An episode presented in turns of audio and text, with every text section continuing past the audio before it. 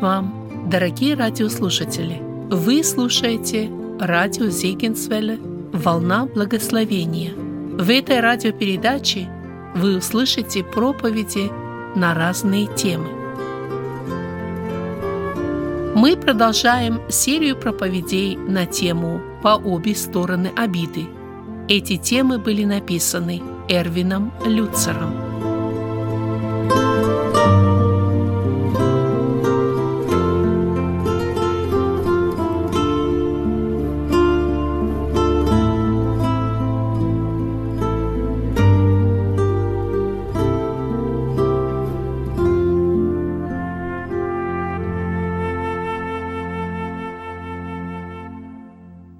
Глава четвертая. Семейные войны. Когда рушится доверие. Разгневанный Джим упрекнул свою дочь Джанет за ее участие в семейной ссоре. Она сочла его нападки незаслуженными, поскольку была уверена, что раздор сеет кто-то другой, а именно жена ее отца, то есть ее мать. Вскоре ссора распространилась на всех детей и внуков – в нее были втянуты даже родители Джима. Казалось, ситуация зашла в тупик по той простой причине, что каждый настаивал, что виноват кто-то другой. Думаю, никто из них не пытался ввести других в заблуждение. Просто каждый был уверен в собственной правоте. Это противостояние длилось несколько месяцев, пока кто-то не решился уступить. Обдумав сложившуюся ситуацию, этот человек принял очень непростое решение – признать себя виновным, несмотря на свою уверенность в том, что основная вина в действительности лежит на другом члене семьи. Он проявил мудрость. Бывают моменты, когда нам необходимо смириться и перестать оправдывать себя. Я не говорю, что мы должны быть нечестными и брать на себя вину за чужие проступки – я имею в виду то, что, принимая решение разобраться со своей ролью в ссоре, какой бы мизерной ну, в наших глазах она ни была, мы обычно выходим из тупика и даем начало процессу примирения. Зачастую наше смирение — это мост, по которому пройдут другие, распространяя примирение дальше. Разумеется, мы должны действовать осмотрительно, признавая свою роль в разрыве отношений. Если жена пытается примириться с жестоким мужем, то он может исказить ее признание и возложить всю вину на нее со словами «Вот видишь, я же говорил, что это ты во всем виновата». Некоторые люди хотят, чтобы мы признали свою вину, стремясь опять получить возможность нас контролировать. Или же их требования и ожидания намного превосходят то, что мы способны в действительности дать им. Примирение возможно только на их совершенно необоснованных условиях. На мой взгляд, семья — это котел, в котором бурлят самые близкие и потенциально разрушительные взаимоотношения. Это среда, в которой мы познаем собственную индивидуальность и значимость. Именно здесь мы встречаем наибольшее принятие, получаем эмоциональную заботу и воспитание — но из-за того, что от семьи зависит так много, она становится еще и ареной чудовищных конфликтов. Ни в какой другой сфере примирение не является столь востребованным и не достигается с таким трудом. Мне кажется, что ревность разрушила больше семейных взаимоотношений, чем любая другая причина. Как пастор я сталкивался с ней несчетное число раз. Зачастую к тому моменту, когда раздробленные семьи приходят ко мне, ущерб уже слишком велик, и перспективы восстановления призрачны. Также к глубоким разрывам в семьях приводят наследство и деньги. Недавно я общался с молодой супружеской парой, которая оказалась в затруднительном финансовом положении. Родители мужа предложили им пожить в своем доме, Однако, как выяснилось, они при этом вынашивали зловещие тайные планы. Сразу же начали вспыхивать нешуточные конфликты. К сожалению, по мере усиления раздоров, сын принял сторону своих родителей, охладев к жене. Сможет ли эта женщина когда-нибудь оправиться от той боли, которую она испытала, когда собственный муж отказался защищать ее? Благодарение Богу Он желает даровать исцеление. Библия помогает нам, показывая на примерах из реальной жизни Его заботу в моменты семейных скорбей. Наверное, самая наглядная иллюстрация внутри семейных раздоров – это история Иакова и Исава. Вот уж между кем летали искры. И все же Бог по своей благости принес в эту ситуацию неожиданный мир и исцеление. Изучая вражду между Иаковом и Исавом, мы можем извлечь ряд уроков о том, как нам стать на путь прощения и примирения. А также увидим, что Бог часто проявляет милость даже к безнадежно разрозненным семьям. Ваше примирение с братом очень важно для Бога. Фактически, он считает этот вопрос безотлагательным. Иисус сказал, «Итак, если ты принесешь дар твой к жертвеннику, и там вспомнишь, что брат твой имеет что-нибудь против тебя, оставь там дар твой перед жертвенником и пойди прежде примирись с братом твоим, и тогда приди и принеси дар твой». Матфея 5, 23, 24. Независимо от того, кто вы, обидчик или потерпевший, ваш дар ничего не значит, если вы не предприняли попытку примириться. О какой бы семье ни шла речь, биологической или божьей, Христос хочет, чтобы мы восстанавливали наши взаимоотношения внутри нее. Поэтому давайте обратимся к Писанию, чтобы проследить, как два рассорившихся брата в конце концов примирились. Для Бога даже изодранные в клочья семейные взаимоотношения временами становятся возможностью продемонстрировать его силу и благодать. Хотя любой конфликт уходит корнями в своекорыстную природу греха, Бог может использовать такие ситуации для своей славы. Двойная проблема. История, описанная в главе 25 книги «Бытие», родилась в сердце красивой, благочестивой женщины по имени Ревекка. Она была бесплодна и отчаянно хотела иметь детей. Ее муж просил Бога благословить их ребенком, и Бог дал им даже больше. Ревекка зачала двойню, но отношения детей уже с самой утробы предвещали бурное семейное будущее. В Писании сказано, что сыновья в утробе ее стали биться. Бытие 25.22.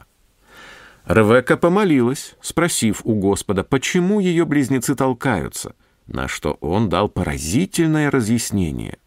«Два племени в чреве твоем, и два различных народа произойдут из утробы твоей. Один народ сделается сильнее другого, и больший будет служить меньшему» стих 23. Другими словами, эти два мальчика олицетворяли в себе мир конфликтов и жизнь в борьбе. Не самые радостные новости для молодой мамы.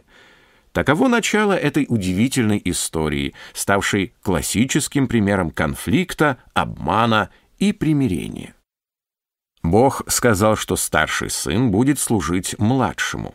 И этот факт переворачивал вверх дном все традиционные представления на наследство и сопутствующие ему благословения всегда претендовали первенцы. Именно старшие, а не младшие сыновья были обязаны стать продолжателями рода. А тут вдруг оказывается, что старший должен оказаться в услужении у младшего. Даже во внешних чертах двух братьев мы видим потенциал для конфликта. Исаф при рождении был красный весь, как кожа, косматый, стих 25. Отсюда и его имя. Оно звучит на древнееврейском почти как «косматый». Вторым родился Иаков, который вышел из чрева, держась рукой своей за пету Исава. Имя Иаков буквально означает «вытесняющий другого» или «борец». Такая вот картина. Младший сын с самого начала показал свое истинное лицо. Он был хватающим за пету своего старшего брата. С рождения завязался поединок. Ох уж эти парни! Двое братьев росли и развивались сообразно своим дарованием и способностям, проявляя врожденные черты своих характеров. Исав стал охотником. Он любил проводить время на природе и был любимцем своего отца Исаака. Иаков предпочитал сидеть дома, проявляя интерес к кулинарии. Неудивительно, что его мать Ревекка просто обожала свое чадо. Так было заложено основание для конфликта. Разделению, длившемуся не менее 20 лет, предшествовали два события. Первое из них описано в главе 25 книги «Бытие». «И сварил Иаков кушанье, а Исав пришел с поля усталый, и сказал Исав Иакову, «Дай мне поесть красного, красного этого, ибо я устал». От всего дано ему прозвище «Едом». Но Иаков сказал, «Продай мне теперь же свое первородство». Исав сказал, «Вот, я умираю, что мне в этом первородстве?» Иаков сказал, «Поклянись мне теперь же». Он поклялся ему и продал первородство свое Иакову. И дал Иаков Исаву хлеба и кушанье из чечевицы, и он ел и пил, и встал, и пошел, и пренебрег Исав первородство. Стихи с 29 по 34. Исав был голоден и хотел поесть любой ценой.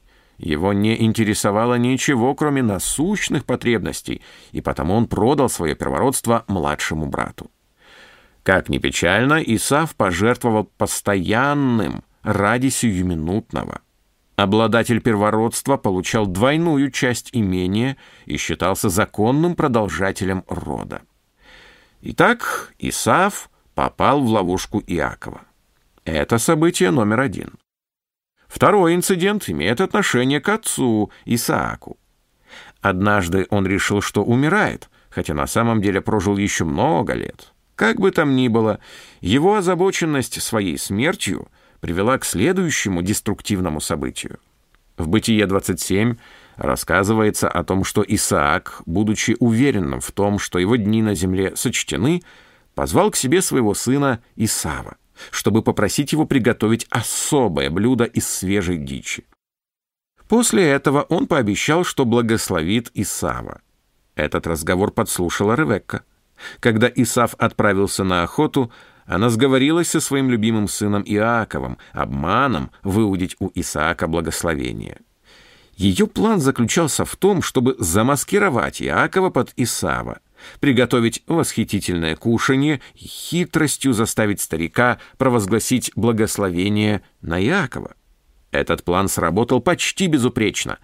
Однако Иакову пришлось откровенно лгать в лицо своему престарелому отцу.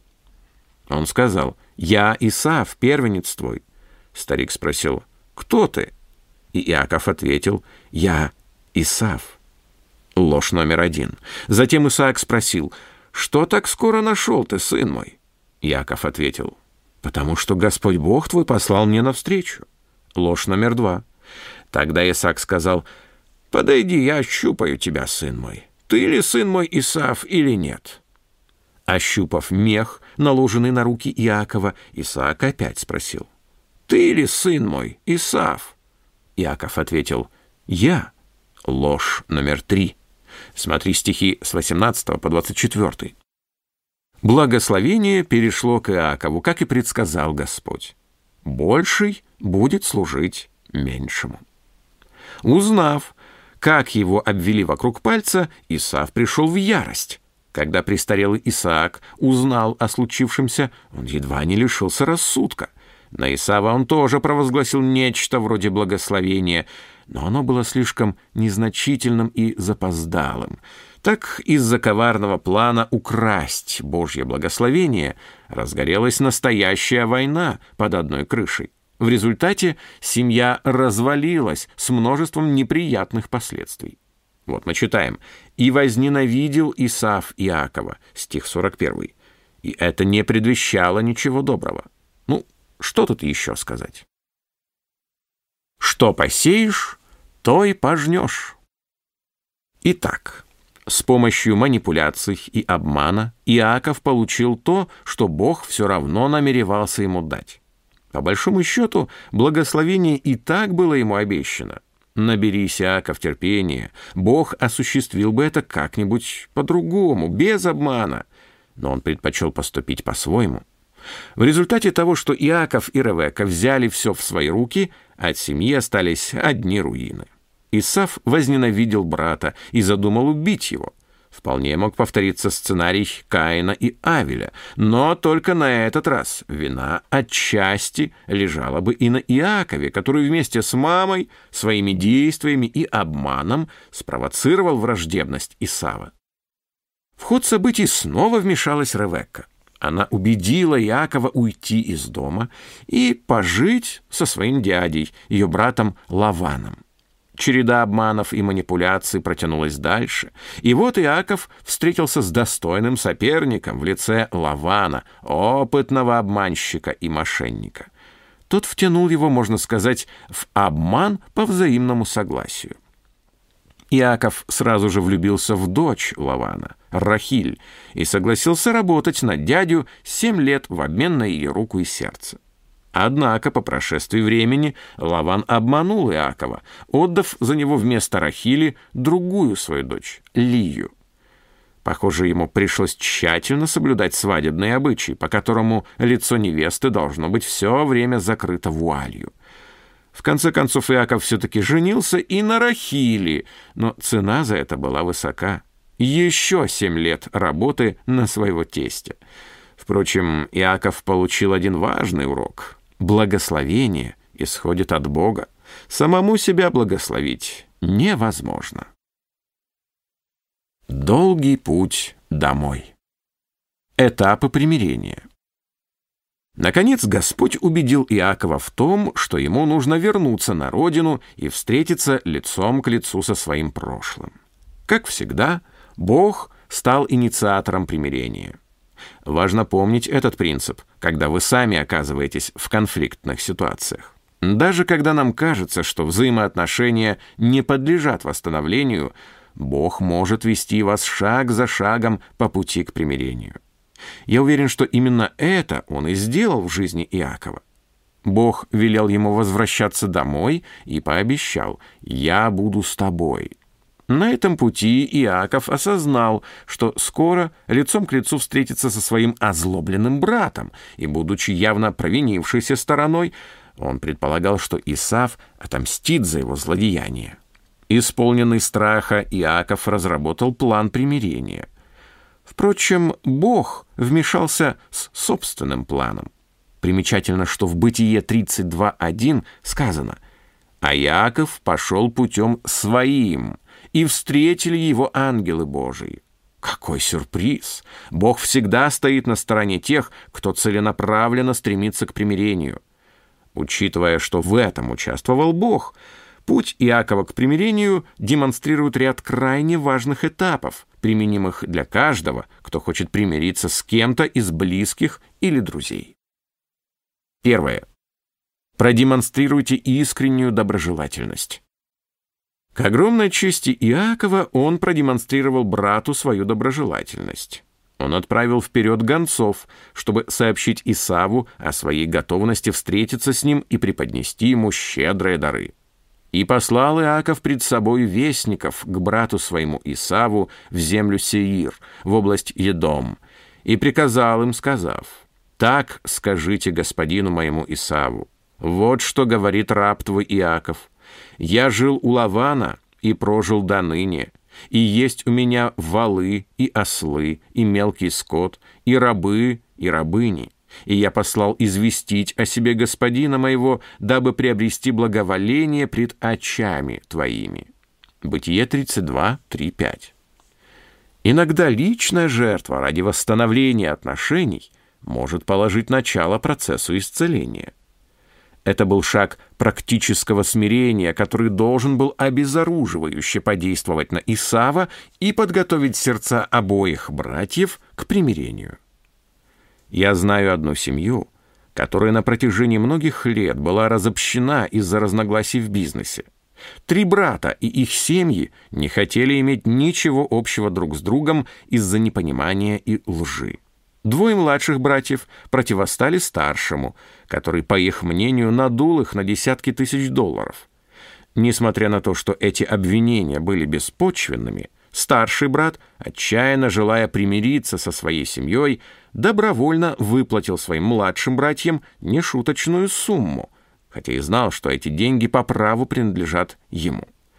Возможность восстановить отношения с семьей стоила такой жертвы.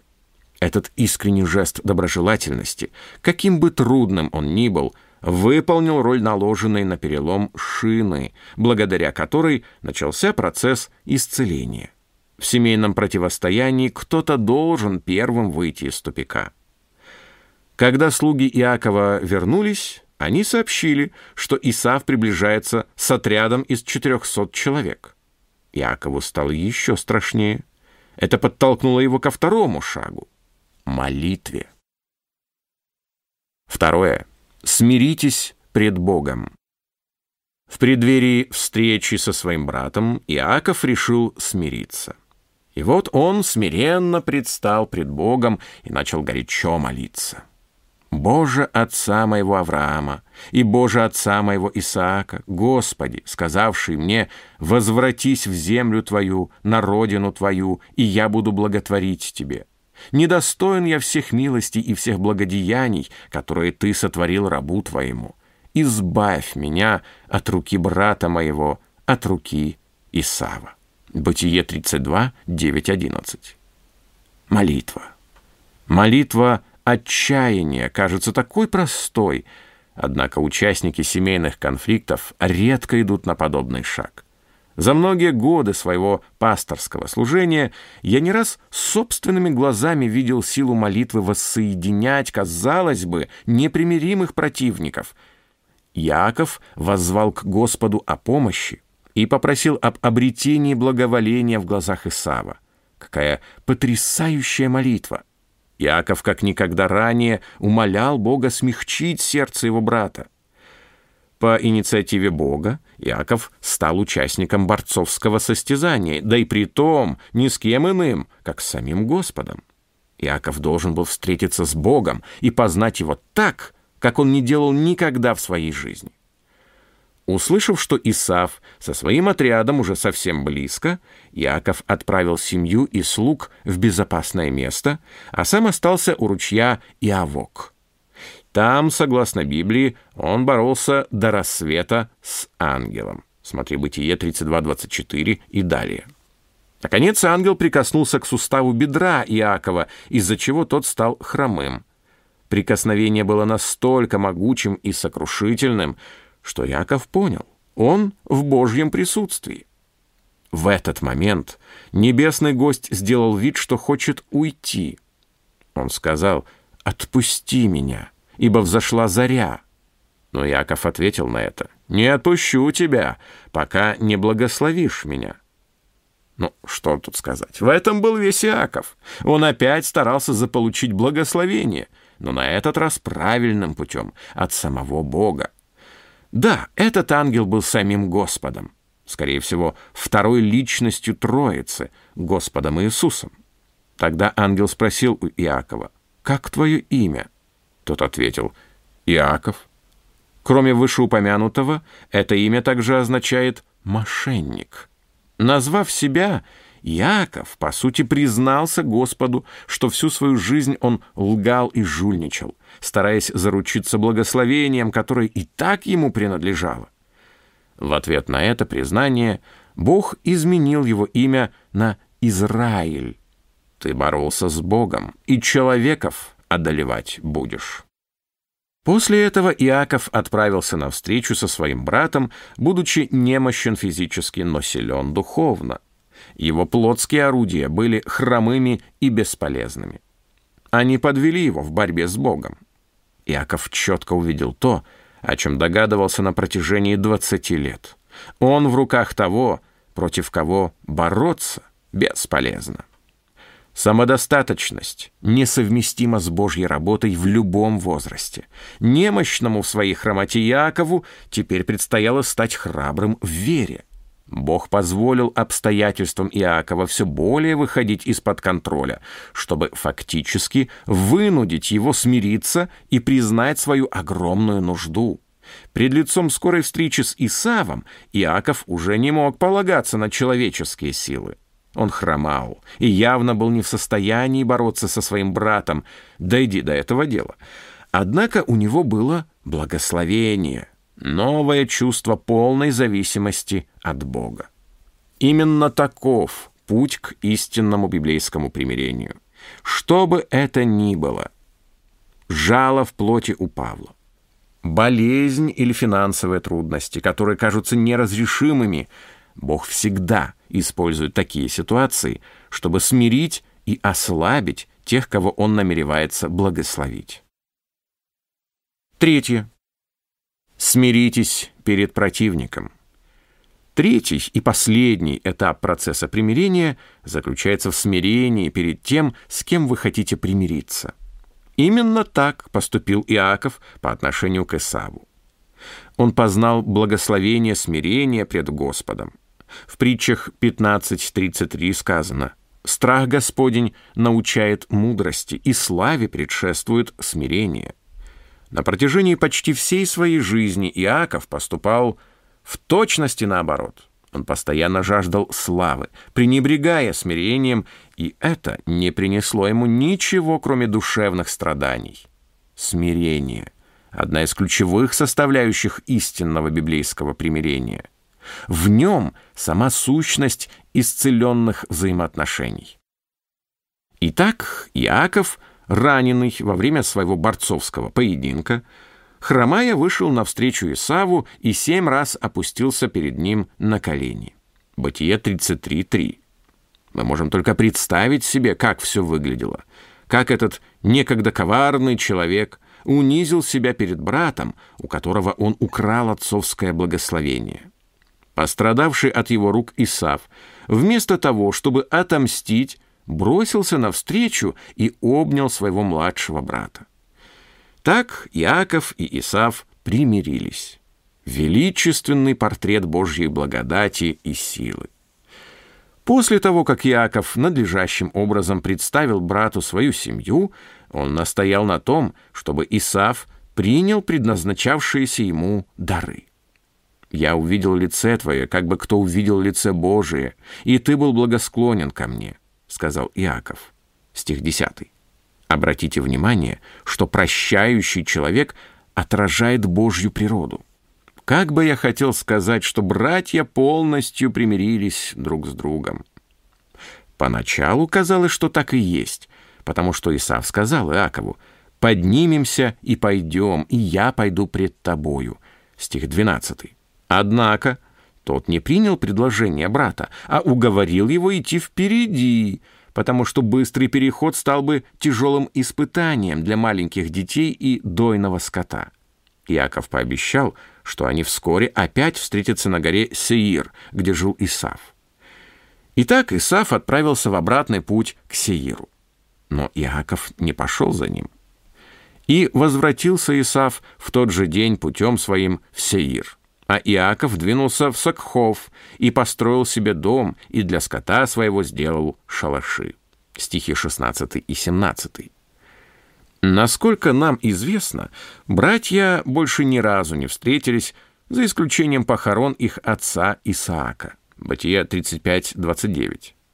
Похороны – пожалуй, единственное событие, собирающее вместе многих рассорившихся родственников – Недоверие иногда приводит к частичному примирению, которое можно определить как обоюдное согласие держаться на безопасном расстоянии друг от друга. Это попытка попросить и формально получить прощение без поддержания последующих близких взаимоотношений. Иногда такие отношения встречаются между братьями, один из которых христианин, а другой нет. Многие семьи никогда не оказываются даже на нижайшем уровне Божьего примирения. Сломленные, озлобленные, разгневанные люди сходят в могилу, так и не исправив того, что нужно было исправить, и не получив ответа на несправедливость. Мы должны доверять Богу даже в отношении этих печальных финалов. Однако история Иакова и Исава дает надежду каждому, кто пробивается сквозь дебри семейного конфликта.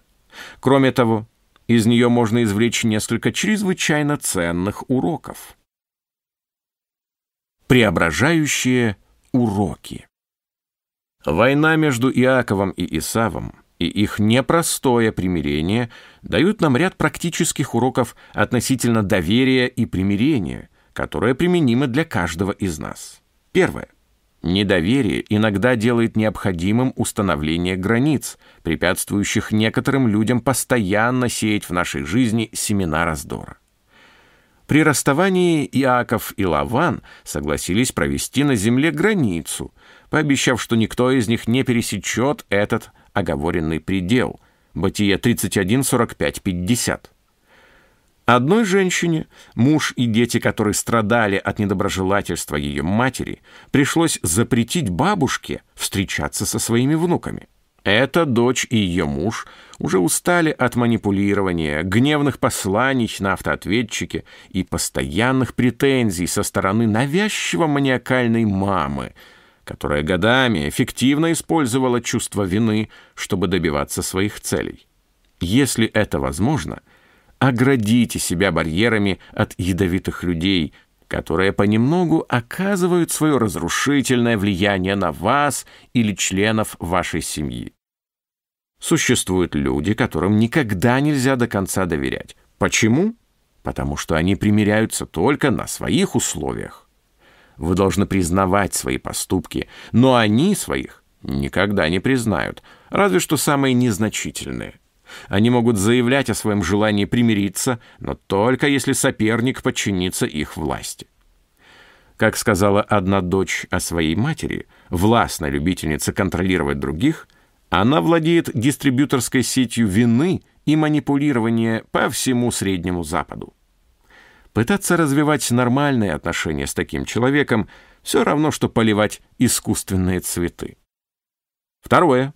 Бог иногда пользуется кривой палкой, чтобы провести прямую линию. Подумайте вот о чем. С кем вы предпочли бы жить по соседству? С Иаковом или Исавом? Наверное, Исав был бы лучшим вариантом, потому что он не такой обманщик, как Иаков. И, тем не менее, как это ни парадоксально, мы читаем. «Я возлюбил Иакова, а Исава возненавидел и предал горы его опустошению и владение его шакалом пустыни». Малахии 1, 2, 3. В конечном итоге Бог провозгласил суд над Исавом и его потомками, а Иакова благословил. Именно обманщик Иаков получил благословение, и через него прошла родословная линия Мессии. Он был кривой палкой, однако с его помощью Бог нарисовал очередное звено в истории спасения. Иногда, чтобы провести прямую линию, Бог использует кривую палку. Через Исава он преподал Иакову ряд важных уроков, однако именно через Иакова приходит благословение. Не зря же Бог сказал, больше будет служить меньшему. Вы скажете, ты не знаешь моего брата. Это негодяй и недоумок, не боящийся Господа. С ним просто невозможно примириться. История Иакова и Исава, показывающая, как Бог работал с сердцем как одного, так и другого, дает нам надежду на достижение пусть не полного примирения, но хотя бы осмысленного согласия. Не существует человека недостижимого для Божьей благодати. Нет ни одного слишком упрямого, слишком бунтарского или слишком злого сердца, которое не могло бы исцелиться. Это подводит меня к третьему важному уроку. Третье. Настоящее примирение — это Божье дело. Бог вначале примиряет нас с собой, как Он примирил Иакова. Апостол Павел пишет, «Все же от Бога, Иисусом Христом, примирившего нас с собою и давшего нам служение примирения, потому что Бог во Христе примирил с собою мир, не вменяя людям преступлений их». 2 Коринфянам 5, 18, 19. Невозможно полностью примириться с Богом, не желая обрести мир с теми, с кем ты в ссоре. Один христианин, владелец строительной компании, пообещал своим клиентам стройматериалы высокого качества, но потом использовал в их домах материалы подешевле. Он очень хорошо справлялся со своим грехом до тех пор, пока Святой Дух не начал обличать его совесть. В конце концов, он заложил свой дом, чтобы взять кредит и вернуть людям ту часть денег, которую он выручил на более дешевых материалах. Из этого можно сделать такой вывод. Чем полнее наше примирение с Богом, тем сильнее нам хочется быть в мире с другими людьми, невзирая на цену. Возможно, вы читаете эту книгу, потому что очень хотите примириться с кем-то из родственников или друзей. И сейчас вы осознаете, что никогда не были в мире с Богом. У вас нет с Ним правильных взаимоотношений. Вы можете познать Бога благодаря вере в Иисуса, Его Сына, как в своего Спасителя. Вы можете попросить Его простить ваши грехи и примирить вас с Богом, вашим Творцом. Но это только начало. После того, как вы восстановили взаимоотношения с Богом, Его воля для вас — восстановление ваших взаимоотношений с другими людьми. Это включает как тех, кого обидели вы, так и тех, кто обидел вас или поступил с вами несправедливо. Готовы ли вы сделать все, что Бог ожидает от вас для восстановления разрушенной дружбы с тем, кого вы обидели или кто был неправ по отношению к вам? Иисус сказал, «Если не будете прощать людям согрешения их, то и Отец ваш не простит вам согрешений ваших». Смотри Матфея 6, 14, 15. Весьма отрезвляющая истина. История Иакова и Исава показывает, что когда вы стремитесь к примирению, Бог на вашей стороне. Его обещание Иакову звучит для каждого из нас. «Я буду с тобою». Молитва для каждого из нас. Отец, мы молимся о тех, с кем мы не в мире. В некоторых случаях мы даже не знаем, с чего начать примирение, но мы ищем Твоего лица и просим, чтобы Ты направлял нас, если мы будем послушны Тебе. Смягчи наши сердца, а также сердца тех, кто имеет что-либо против нас. Да будет каждый из нас скор на слышание, медлен на слова, медлен на гнев. Мы молимся во имя Иисуса. Аминь.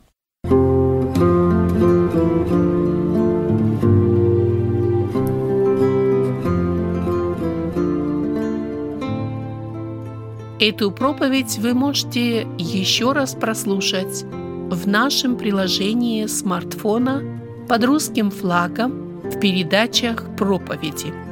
Вы слушали радио Зегенсвелле «Волна благословения», город Детмалт, Германия. Дорогие радиослушатели, мы желаем вам Божьих благословений.